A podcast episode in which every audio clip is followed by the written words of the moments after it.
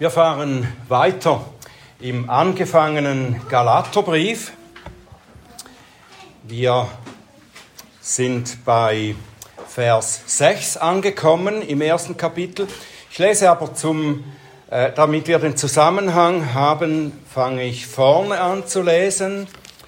Im ersten Kapitel ab Vers 1, dann bis 10. Das ist Gottes Wort. Paulus, Apostel, nicht von Menschen, auch nicht durch einen Menschen, sondern durch Jesus Christus und Gott, den Vater, der ihn aus den Toten auferweckt hat. Und alle Brüder, die bei mir sind, den Gemeinden von Galatien, Gnade und Friede euch von Gott, unserem Vater und dem Herrn Jesus Christus der sich selbst für unsere Sünden hingegeben hat, damit er uns herausreiße aus der gegenwärtigen bösen Welt, nach dem Willen unseres Gottes und Vaters, dem die Herrlichkeit sei von Ewigkeit zu Ewigkeit. Amen. Ich wundere mich, dass ihr euch so schnell von dem, der euch durch die Gnade Christi berufen hat, abwendet zu einem anderen Evangelium, wo es doch kein anderes gibt. Einige verwirren euch nur und wollen das Evangelium des Christus umkehren. Wenn aber auch wir oder ein Engel aus dem Himmel euch etwas anderes als Evangelium entgegen dem verkündigten, was wir euch als Evangelium verkündigt haben, er sei verflucht. Wie wir früher gesagt haben, so sage ich auch jetzt wieder, wenn jemand euch etwas als Evangelium verkündigt, entgegen dem, was ihr empfangen habt, er sei verflucht. Denn rede ich jetzt Menschen zuliebe oder Gott? Oder suche ich Menschen zu gefallen? Wenn ich noch Menschen gefiele, so wäre ich Christi Knecht nicht. Lieber himmlischer Vater, wir danken dir für dein Wort. Wir bitten dich, dass du es uns aufschließt, dass du uns verstehen lässt, was wir hier lernen sollen. Hilf, dass wir es in unserem Herzen aufnehmen können und dass es auch Früchte trägt. Öffne du meine Lippen, dass sie deinen Ruhm und deine Herrlichkeit verkünden. Amen. Als ich am letzten Donnerstagmorgen äh, im, zum Fitnesstraining ging, ich kam da aus dem äh, Fitnessstudio raus und hielt mich noch kurz in dem Einkaufszentrum auf, wo dieses äh, Fitnesszentrum drin ist. Und als ich da so stand, da wurde ich plötzlich erschreckt durch einen lauten Ton und anschließend kam eine sehr laute Stimme aus der Lautsprecheranlage. Achtung, das Gebäude muss evakuiert werden. Gehen Sie sofort nach draußen, folgen Sie den Anweisungen des Personals in den gelben Westen. Kurz und knapp, sehr eindringlich formuliert im Befehlston. Es kam mir nicht der Gedanke, Ah, die hätten das auch etwas freundlicher formulieren können. Etwa so, geschätzte Kunden, es freut uns, dass Sie im Stücki einkaufen. Wir begrüßen Sie recht bald wieder. Gern, aber dürfen wir Sie bitten, dass Sie mal kurz auf den Platz hinaustreten? Es dauert sicher nicht lange oder so ähnlich. Wenn wirklich eine Gefahr droht, dann sind solche Gedanken fehl am Platz und kaum jemand würde anschließend reklamieren und sagen, also was ihr gesagt habt, das mag stimmen, aber wie ihr es gesagt habt, das war nicht nett, das war nicht nett genug und darum ging ich nicht nach draußen. Die Durchsage tat ihre Wirkung. Die Leute versammelten sich gleich draußen auf dem Vorplatz und da waren auch bald dann die gelben Westen zu sehen. Ob tatsächlich eine Gefahr da war oder ob es eine Übung oder ein Fehlalarm war, das habe ich nicht herausfinden kommen, können, aber auf jeden Fall war niemand zu Schaden gekommen. Etwas anders ist es im Fall der Gemeinden in Galatien. Da gibt es tatsächlich eine Gefahr, eine große Gefahr. Nicht nur eine Gefahr für Leib und Leben, sondern diese Gefahr bedroht sogar das ewige Leben der Seelen von Menschen. Und deshalb ist diese nicht so freundliche Begrüßung in Paulus Brief durchaus angebracht. Anders als in seinen anderen Briefen gönnt der Apostel den Empfängern keine so netten Worte und kein Lob der Dinge, die sie gut gemacht haben. Den Korinthern zum Beispiel, die er auch zurechtweisen muss und recht ernsthaft zurechtweisen muss wegen krassem Fehlverhalten. Ihnen schreibt er zu Beginn einiges freundlicher als hier den Galatern. Hier dankt er auch dem Herrn nicht für den Glauben oder das Zeugnis der Galater. Er steigt so abrupt mit seiner Kritik ein, wie er es an keiner anderen Stelle tut. Er nennt sich als Absender, betont seine Autorität als Apostel und von wem er die hat, und dann schreibt er, den Gemeinden in Galatien Gnade und Frieden euch. Ich wundere mich über euch, dass ihr euch so schnell abgewandt habt. So steigt er ein. Und dann nach einer kurzen Erklärung teilt er dann auch noch Flüche aus. Es gibt in diesem Abschnitt scheinbar nichts Freundliches. Es ist ein Trompetenstoß. Die Eindringlichkeit und die nicht so freundliche Sachlichkeit entspricht der Ernsthaftigkeit des Problems, der drohenden Gefahr. Paulus sagt, ich wundere mich über euch. Ich wundere mich. Das heißt so viel wie, das hätte ich nicht erwartet. Es ist erstaunlich, dass das passiert ist mit euch. Und das ist angesichts der Ernsthaftigkeit hier, wie wir dann weiter im Brief auch sehen werden, angesichts dieser Ernsthaftigkeit ist das noch verhältnismäßig mild, wie er hier die Geschwister anspricht. Er sagt nicht zu den Gläubigen, wie konntet ihr nur? Und er macht ihnen keine Vorwürfe. Es ist mehr eine Warnung mit einer Erklärung. Die wirklich harten und verurteilenden Äußerungen spart er dann für die falschen Lehrer auf. Und dennoch wird in seinen Worten klar, wie ernst und wie alarmierend die Sache ist. Die Galater haben sich verführen lassen, sich von der Wahrheit abzuwenden hin zu einer verfälschten Heilslehre. Und was das wirklich Tragische daran ist, sehen wir, wenn wir den Vers 6 ganz genau lesen. Es heißt nicht, ihr habt die wahre Lehre etwas verbogen, habt etwas hineingebracht, das nicht ganz korrekt ist. Nein, es heißt, ihr habt euch abgewandt von dem, der euch durch die Gnade berufen hat.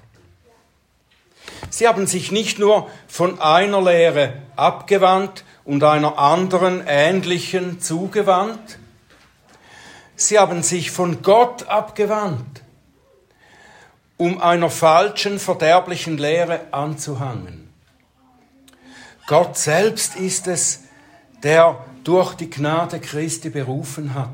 Von ihm haben sie sich abgewandt. Indem sie vom wahren Evangelium, von, das von der Gnade Gottes spricht, die er uns in Christus allein geschenkt hat, abgewandt haben, haben sie sich in Wirklichkeit eben von Christus selbst abgewandt es hat hier bei den Galatern nicht nur eine leichte Verschiebung der Prioritäten gegeben. Wir werden später sehen, da wurden eine Anzahl Galater offenbar überredet, sich beschneiden zu lassen, weil ihnen glaubhaft gemacht wurde, dass das nötig sei, um wirklich ganz zu Gottes Volk zu gehören. Und jetzt könnte man sagen, und das wird tatsächlich heute oft so getan, dass man das doch nicht so hoch hängen muss. Auch wenn die Beschneidung nicht nötig ist, so schlimm ist das nun auch wieder nicht. Schließlich ist die Beschneidung ja auch etwas, das irgendwie mit der jüdisch-christlichen Religion zusammenhängt, oder nicht?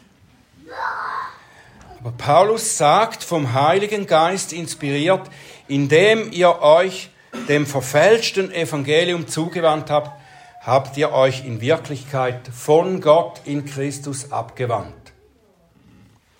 Und später sagt er in Kapitel 5, Vers 4, ihr seid von Christus abgetrennt, ihr seid aus der Gnade gefallen. Warum ist das so? Weil sie ihre Hoffnung damit eigentlich nicht mehr auf Christus setzen, sondern auf ihr eigenes Halten des Gesetzes. setzen ihre Hoffnung darauf, was sie tun können, um scheinbar Gott damit zu gefallen. Sie haben sich von der Wahrheit des Evangeliums abgewandt, die sagt in Vers 3, Gnade und Friede kommt von Gott, dem Vater und dem Herrn Jesus Christus, der sich selbst für unsere Sünden hingegeben hat, damit er uns herausreiße aus der gegenwärtigen bösen Welt und indem sie sich beschneiden lassen, um vermeintlich das Heil zu bekommen, lehnen sie diese Botschaft von der Gnade in Christus allein ab. Sie sagen damit eigentlich, Gott sagt nicht die Wahrheit. Es ist Gott, der im Evangelium spricht. In dem Evangelium, das Paulus ihnen zuerst verkündet hat. Es ist Gott, der das sagt und ihm widersprechen sie. Sie mögen gedacht haben, wir glauben nur den anderen Aposteln mehr als Paulus. Wir finden, dass ihre Lehre mehr einleuchtet als die von Paulus. Aber es ist ja nicht das Evangelium von Paulus, das sie damit ablehnen, sondern es ist Gottes eigener und einziger Weg des Heils. Allein auf Christus zu vertrauen für sein Heil. Sie haben sich abgewandt von Gottes Evangelium zu einem anderen Evangelium. Und wenn es diese Schreibweise damals schon gegeben hätte, dann hätte Paulus vielleicht dieses andere Evangelium in Anführungsstrichen geschrieben. Aber so sagt er, zu einem anderen Evangelium, wo es doch gar kein anderes Evangelium gibt. Das andere, das ist kein Evangelium. Es gibt keine alternativen Evangelien oder Heilslehren, die man einander gegenüberstellen könnte und sich dann für das Beste entscheiden könnte. Es gibt kein nicht so gut, ein wenig gut, ziemlich gut, besser und so weiter. Es gibt nur das Evangelium, das rettet, weil es die Gnade Gottes in Christus allein verkündet und alles andere ist gefährliche Irrlehre, auch wenn es dem Echten sehr ähnlich scheint. Jede dieser falschen Lehren führt am Ende dazu, dass man aus der Gnade fällt, wie Paulus sagt, ins Verderben. Wir haben vielleicht in unserem Zeitalter, in unserem pseudo-toleranten Zeitalter etwas Mühe oder sogar große Mühe, diese schwarz-weiße Position des Apostels zu teilen oder konsequent auch anzuwenden. Heute mag man nicht mehr so deutlich reden. Und man beruft sich dabei oft auf die, auf die Liebe. Man soll nicht urteilen. Aber wenn es um die Frage geht, welche Lehre ist wirklich die Wahrheit, die mich vor dem ewigen Verderben rettet, dann dürfen wir keine Kompromisse machen und müssen ganz klar unterscheiden. Der Theologe J. Gresham Machen zum Beispiel hat in seinem Buch Christentum und Liberalismus hat er diese Unterscheidung sehr deutlich gemacht. Er äh, hat in Deutschland als Student ist er der liberalen Theologie begegnet.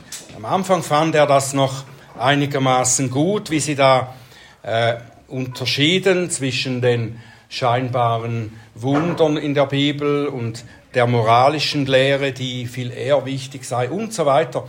All diese Lehren, die traf er da an in Deutschland bei seinem Aufenthalt und er sagt, diese Theologie, dieser, dieser Liberalismus, das ist nicht eine Form von Christentum, sondern es ist eine komplett andere Religion. Und er legt das dann sehr gut und deutlich dar in diesem Buch. Die Leute haben Machens Klarheit nicht so gutiert. Er wurde schließlich aus der presbyterianischen Kirche in Amerika, der PCUSA, wurde er hinausgeworfen, weil er es wagte, die Wahrheit so beim Namen zu nennen. Aber er hat vielen Christen den Weg zurück zum Evangelium gezeigt. Johannes Calvin und mit ihm die meisten Puritaner auch nach ihm, die haben sich nicht gescheut zu sagen, dass die römisch-katholische Kirche nicht die Wahrheit des Evangeliums, sondern eine abscheuliche Irrlehre über das Heil verbreitet. Sie haben aufgezeigt, dass diese Kirche mit ihrer Aufforderung, dass man neben der Gnade Gottes für sein Heil auch auf die eigenen guten Werke und auf die Verdienste der Heiligen vertrauen muss, die Menschen nicht zum Heil, sondern eben ins ewige Verderben führt. Es gibt kein anderes, kein alternatives Evangelium, das auch ein wenig rettet, indem es die Menschen ein wenig näher zu Gott bringt. Es gibt nur das Evangelium von Jesus Christus, der durch sein Opfer am Kreuz auf Golgatha die Sünder rettet, die auf ihn allein vertrauen. Nur die, die einzig und allein auf ihn vertrauen. Darum muss jede Alternative verworfen werden und sei sie dem Original noch so ähnlich. Wenn dir das zu hart ist, wirst du vielleicht noch mehr Mühe bekommen, wenn du äh, die folgenden Aussagen des Apostels noch einmal ansiehst oder anhörst. Aber vergiss nicht, dass er dies in Gottes Auftrag vom Heiligen Geist inspiriert sagte. Es ist Gottes Wort. Wenn jemand, wer er auch immer sei, und Paulus schließt sich selber sogar ein, etwas anderes als Evangelium verkündet, als das, was wir euch als Evangelium verkündet haben, der sei verflucht. Und das wiederholt der Apostel gleich nochmals, damit es unmissverständlich dasteht. Wir haben vorhin in der parallelen Schriftlesung, haben wir im ersten Könige 13 gelesen. Ich hoffe, ihr habt bis zum Schluss ausgehalten und mitgehört und mitgedacht. Der Prophet, der das zuerst empfangene Wort Gottes nicht so ernst nahm, dass er es konsequent eingehalten hätte.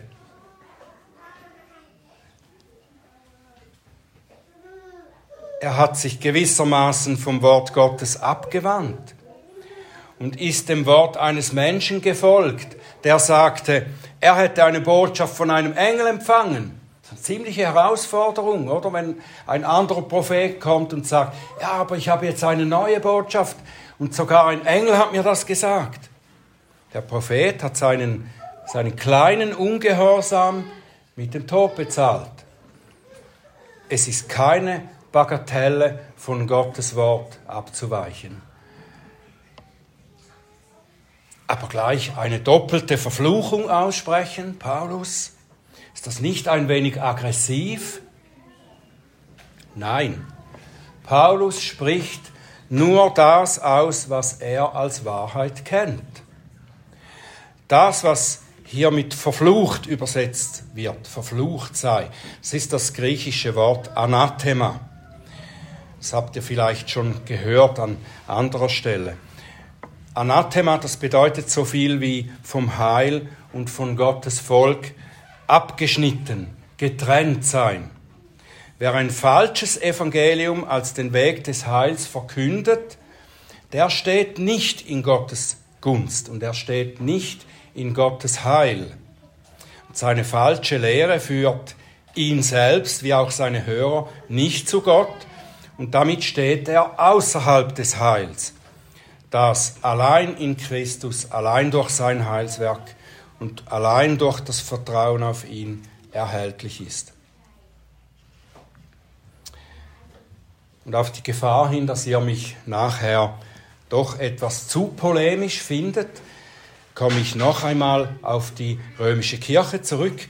Und das deshalb, weil ich denke, dass das, das folgende Beispiel, das ich euch zeigen will, das macht sehr deutlich, wie wichtig es ist, auch in den feinen Details zu unterscheiden, wie Paulus das eben in diesem Brief auch tut. Das, das Beispiel, das ich euch zeigen möchte, das stammt aus der Antwort des Tridentinischen Konzils, ihrer Antwort auf die Rechtfertigungslehre, die die Reformatoren bekannt haben.